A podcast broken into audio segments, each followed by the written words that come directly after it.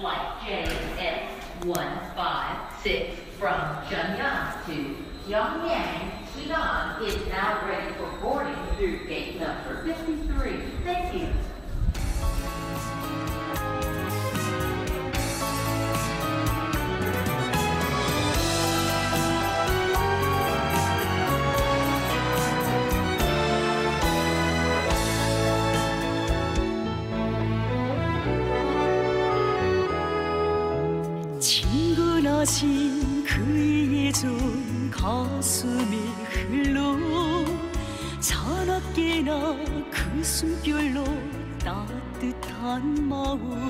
欢迎收听最新一期的 TechCrunch 中文播客。很久很久不见了。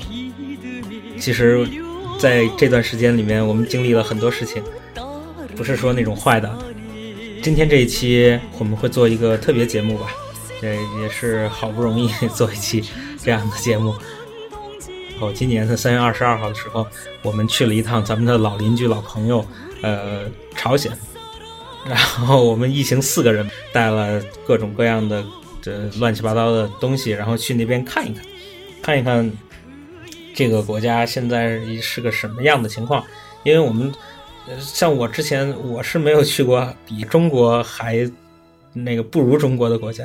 然后呢，朝鲜又是一个在外人看来是相当呃。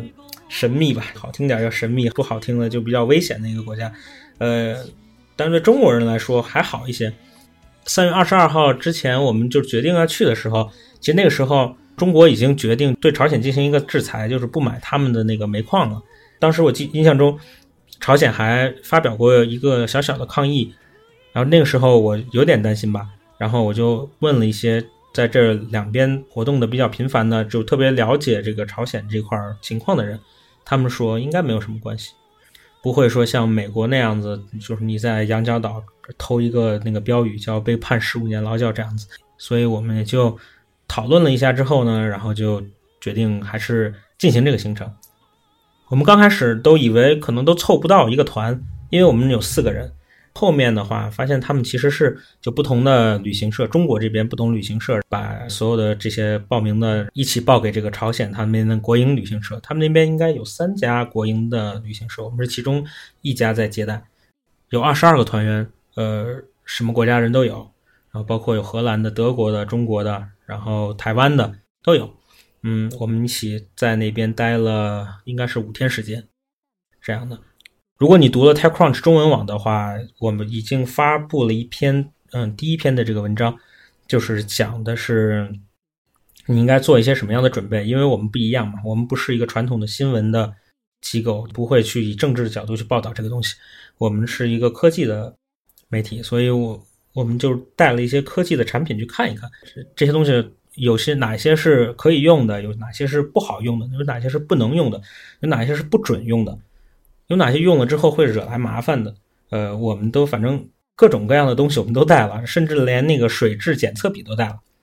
这个系列我计划应该是三期，就第一期是这个准备，第二期我会去介绍一些他们朝鲜人用哪些科技的产品。但是，对朝鲜本地人来说，他们是没有办法接触到互联网的，这个仍然还是一个特权。当然，他们有自己的光明网，然后他们也有自己希望有的一些科技技术这样子。然后第三期我可能会讲一些，就是人们的一些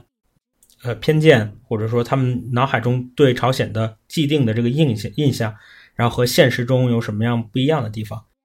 这个会成为一篇。然后我们每一期都会配发有相应的音频节目。呃，在这里我还要提一下，就是在十年前，就是第一代的呃播客潮出来的时候，那个反播。Anti Wave 的那个里面有一个非常有意思的节目，叫做《偷听北韩》。这个节目我当时听了之后，觉得相当的有意思。虽然只是在火车上随机的录音，但是非常有意思。这次我就向他向他们也致敬了。然后我用了我的手机，录了大概十几十个小时的这样的音频吧。里面有一些很有意思的录音，我会再穿插着给大家这样放一放。其实这次最遗憾的就是没有。提前没有准备一些朝鲜语的东西，因为他们的导游都很厉害，他们导游都会用中文，然后会用英文。嗯，你跟他怎么样沟通都没有问题。在平壤的人，说英文是没有没有什么问题，然后有很多人去学中文这样的。但是因为他们自己沟通，你是听不懂在说什么。尤其是之前很多人在说，这个朝鲜的导游很可能一方面是帮你导游，一方面就是在呃监视你这样子。呃，其实事后看来，他们其实是呃只是保护你吧，可以这么说吧。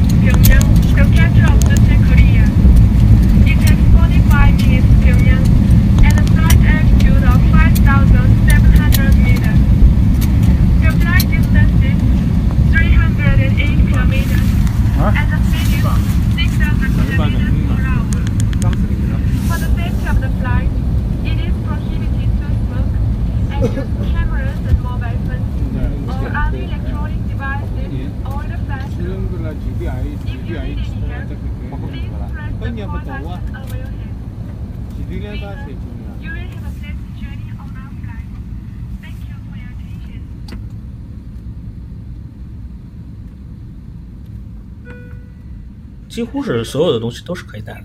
最好是不要带书，不管是中文的、英文的还是韩文的都不要带。嗯，像我这次在路上就试了一下，带了一本汽车杂志，然后在海关就被他们也没有说什么理由，就直接拿走了。但是最后又给我还回来了，这个是一个，就他们可能要仔细看一看里面有什么东西。然后在一三年之前是这样的，有些人可能还会说，朝鲜是不是什么都不让带啊？不让带手机、电脑这些，呃，都不会是带，然后有很多麻烦这样子。其实还好，呃，是在一三年之前是那个手机是不能进入它的境内的。然后后来朝鲜境内也开始做智能手机，嗯、他们也有了自己的三 G 网，所以对这个手机的这个功能戒备可能慢慢就小了一些，尤其是。呃，你像现在其实手机都带 GPS 功能，他们也会让你进来。然后大家会说，就是这个上网的问题，呃，上网是可以上的，但是就是花费比较高。我这边听到的是两百美元，五十 MB 的流量，你可以买一张这个高丽电信的叫 Call You Link，觉得这个稍微性价比不是很高。如果二十美元的话，我绝对会买，但是两百 美元的话，就实在有点太不好了。然后，如果你一旦能接入互联网的话，那就是一个完全呃自由的互联网，没有任何的防火墙或什么的。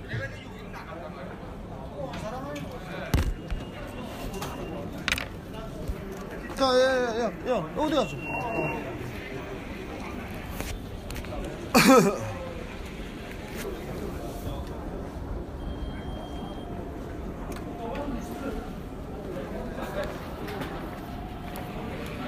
자? 자, 여기 손 들어 또 있어. 원래 안 꺼내놓나? 아, 이거, 이거. 이거 강강 맞지? 응.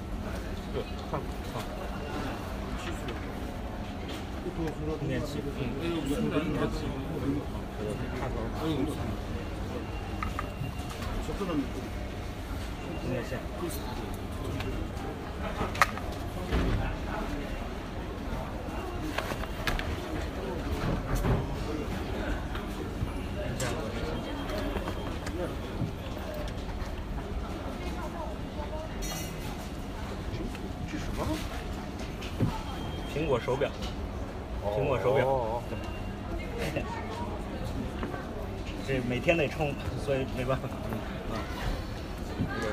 让我们先看一看我们当时在准备的有哪些东西啊？摄影摄像的设备，GoPro，然后 Osmo，还有就是各种数码相机。但是就要注意的就是，你一定要跟他们要沟通好，一定要跟他们沟通好，就是尤其是和导游说我这个东西是做什么的，然后应该是怎么样的，要不然会惹来很大的麻烦。嗯，就因为其实当最早的时候，就中国人去朝鲜观光，大部分都是中老年的群体比较多，因为他们之前可能参加过、经历过这些历史，然后他们年老了之后想过去再看一看，是抱有这样的目的。但这群人他们可能就是最基本的手机都不不使用的，所以过去在接中国团的时候，内容还包括教育都是相对和欧美来说都是不太一样的。尤其是你让一个学中文的这个导游，然后去见一些就是现在年轻人用的越来越小的摄像头，他们可能会觉得有有一些戒备。当然，这个就先不说了。嗯、这里面是这样的，呃，首先我们有一个团队的沟通工具，嗯，因为不能用微信嘛，然后也不能用短信。如果说我们就是直接用嘴去通话的话，这个是就是我当时的担心就是我不想让他们听见我们在说话，我们就选了一个叫 Fair Chat，其实挺有名的，但是就是因为一些政治因素，然后就被和谐了吧。二零一四年的时候，Fair Chat 是我们的大会专用的 App，就是即使你没有网，只要你开着蓝牙，然后对方也装了这个 Fair Chat，对方也开了蓝牙，你们就可以在小短距离之内互相沟通。然后现在它的这个沟通也也有加密，然后也可以传图，但是图很很慢。这个工具相当的有用，这非常推荐大家，如果想去朝鲜或者打算去朝鲜，一定要装这个 Fair Chat，非常的管用。尤其是你们在大巴上面，因为在朝鲜可能百分之五十六十的时间都在大巴上，你们要商量怎么样做什么行动或者什么的，用这个工具非常的好用。还有一个那个类似的应用叫那个 Gotana，它是一个就是户外用的这种沟通工具，类似于这个对讲机，可以呃发自己的定位信息，然后可以发文本信息这样。但它有个不好的是，它它是要配合一个那个天线，这个天线像 U 盘一样大小，呃，我是有担心是它可能过不了海关。然后第二个是它现在好像也是。比较紧俏，就是一直在预定状态，所以当时我们也没没有买到。买到的话，我们肯定会试一下。呃，因为像这些天线呀、啊，其实还是蛮敏感的。然后 Fair Chat 呃有一点不好，就是它经常容易崩溃，我不知道是因为什么原因。呃，但是呢，如果它好用的话，是相当相当好用的。尤其是我们最后一天有有一个出了一个临时的事事情，就是他们突然就要求查我们的。拍的视频，然后我们就用这个。刚开始的时候，我们在用嘴聊天，嘴聊天的时候，突然这个这个导游之后就过来了，然后我我也不知道他什么时候过来的，然后他说他问你们在聊什么，我觉得这个是有点不对，马上拿出来 Fire Chat，这个 Fire Chat 非常给力，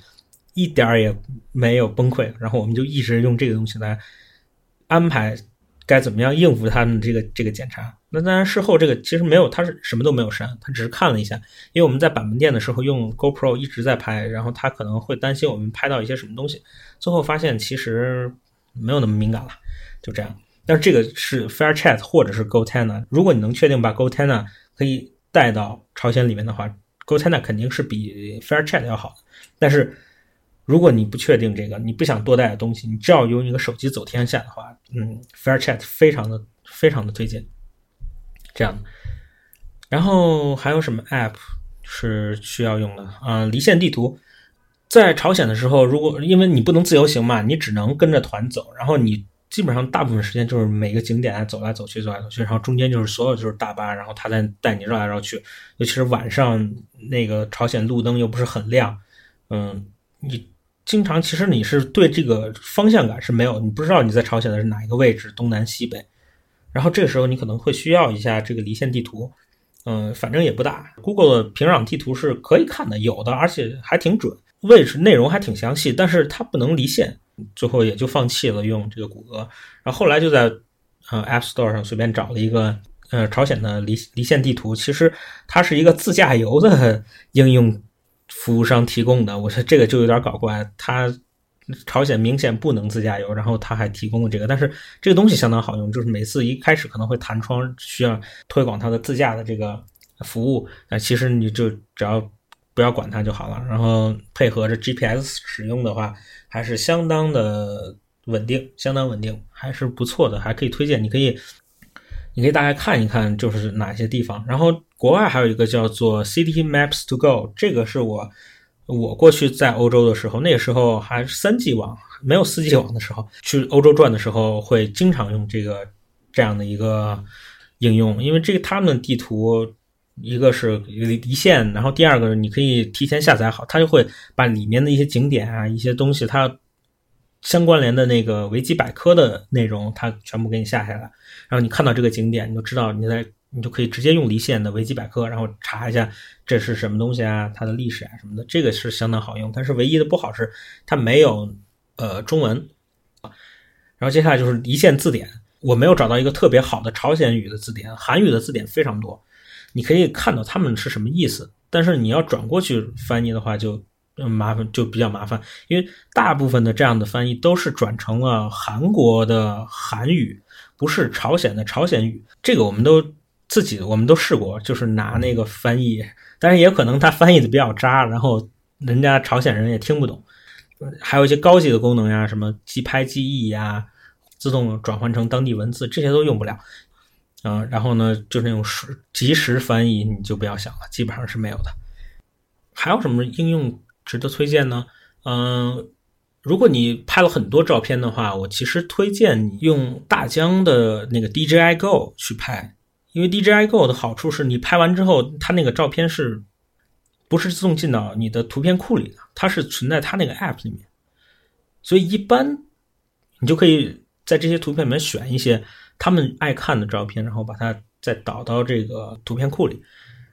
如果你越狱的话，当然我也非常推荐你去越狱。越狱的好处那自不必说，你可以把很多的 App 的那个东西都隐藏掉啊，然后就可以做出各种各样的这个东西，它就一般都会查不到，这也是很好的。当然，如果你是 iOS 十点二的越狱的话。因为十点二的这个名字是那个鸭绿嘛，鸭绿江的鸭绿，那个 logo 是一个金正恩的头像，这个我觉得不会不是太好，所以最好一定要记住，如果你如果你是九盘古的，你就随便随便用，然后如果你是十点二的那个压路的话，一定要把那个图标隐藏掉。这个手机，嗯，朝鲜产的阿里郎，你的这个手机也可以上网，对吧？国内的，国内的，哦，可以看什么新闻呢？看新闻可以，嗯，嗯。还不错，还不错。它是什么系统？也是安卓系统，应该是应该是安卓系统。这这部手机在朝鲜卖多少钱呢？嗯，我们手机都就外汇用这个外汇，对对对。如果人民折合人民币呢？人美金的话，两百多美金。两百多美金，哦，也差不多，大概是和两百多美金。一千多，一千一千二，一千三人民币吧。那价钱还是跟国内差不多。然后接下来我们就谈一谈硬件吧。硬件呢，当然摄摄像的这些工具就自不必说了。呃，像数码相机，呃，不能带长焦镜头，就是一百三十毫米以上的长焦镜头是不能带的，这个肯定要被海关要被扣掉的。然后无人机，有些飞友想带无人机，那就千万不要带了，麻烦很多的。我这次带了那个 Spectacle，就是那个 Snapchat 出的那个，就呃类似于 Google Glass 吧，就是眼镜上面有一个镜头，然后可以随便拍着玩的这种。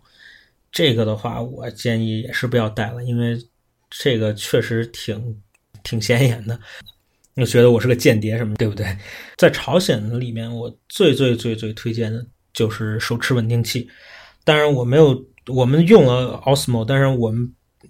不不是说就是给他们背书或什么样的，这些都是我们自购的。嗯，Osmo 或者是呃其他的第三方什么智云啊之类的 c a m a Grip，如果你想用 c a m a Grip 的话，你当然可以用了。但是我是不推荐 c a m a Grip，这个是一个我自己的想法。它功能一个是功能太少，第二个只能用一个半小时，然后第三个是它防抖的性能并不是很好，尤其是朝鲜的路段非常的颠簸，你。你你可能根本就想不到这种基础设施极差的情况下，然后你每天坐车，然后坐那种大巴那种抖动的情况。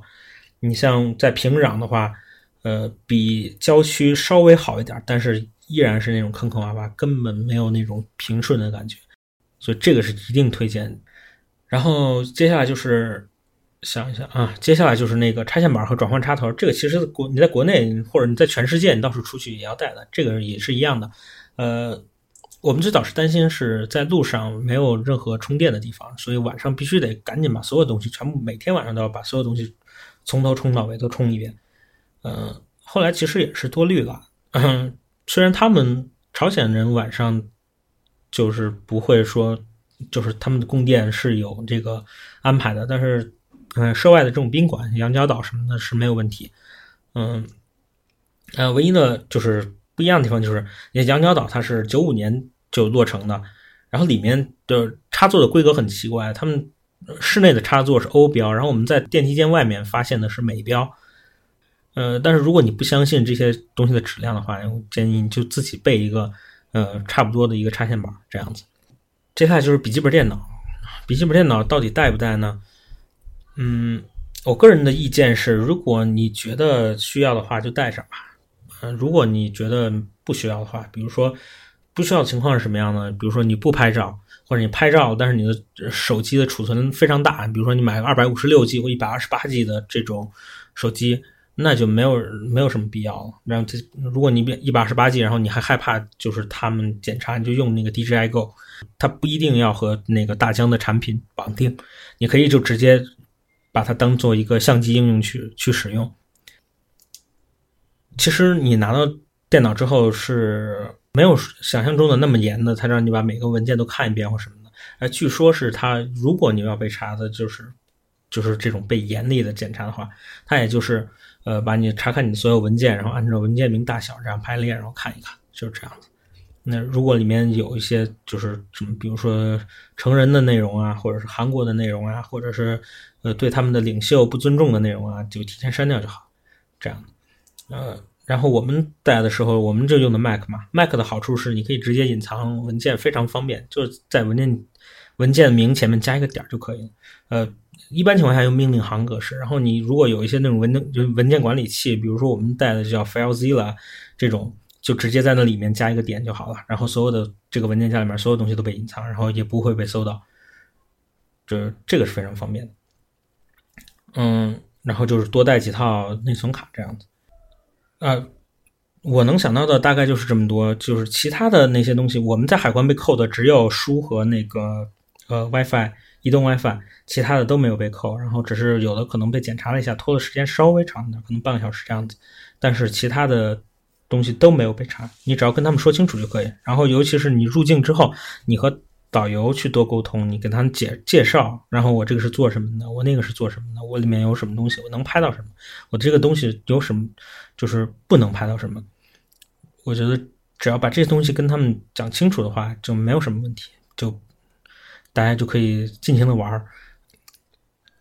比如说你在 YouTube 上可以看一个有一个博主叫做 Fun for Louis，这个人他在朝鲜待了十天好像，然后中间去了一些就是咱们一般的行程里面没有的，但是未来肯定会开的一些一些项目，你可以看到他们拍的东西，他们是真正的 Vlogger，所以我觉得他们肯定之前在这些器材上面，然后拍什么肯定是会和导游一起沟通的，导游其实也非常的友好。我们看到有老外可以非常开心的在那边拍东西，然后和那些人互动，和朝鲜人的人民普通人互动，所以我们觉得我们也可以。后面看上去的话，其实还是蛮不错的经历。所以下一期我们要讲一讲朝鲜人他们自己又有哪些科技，然后他们自己用一些什么样的呃电子产品。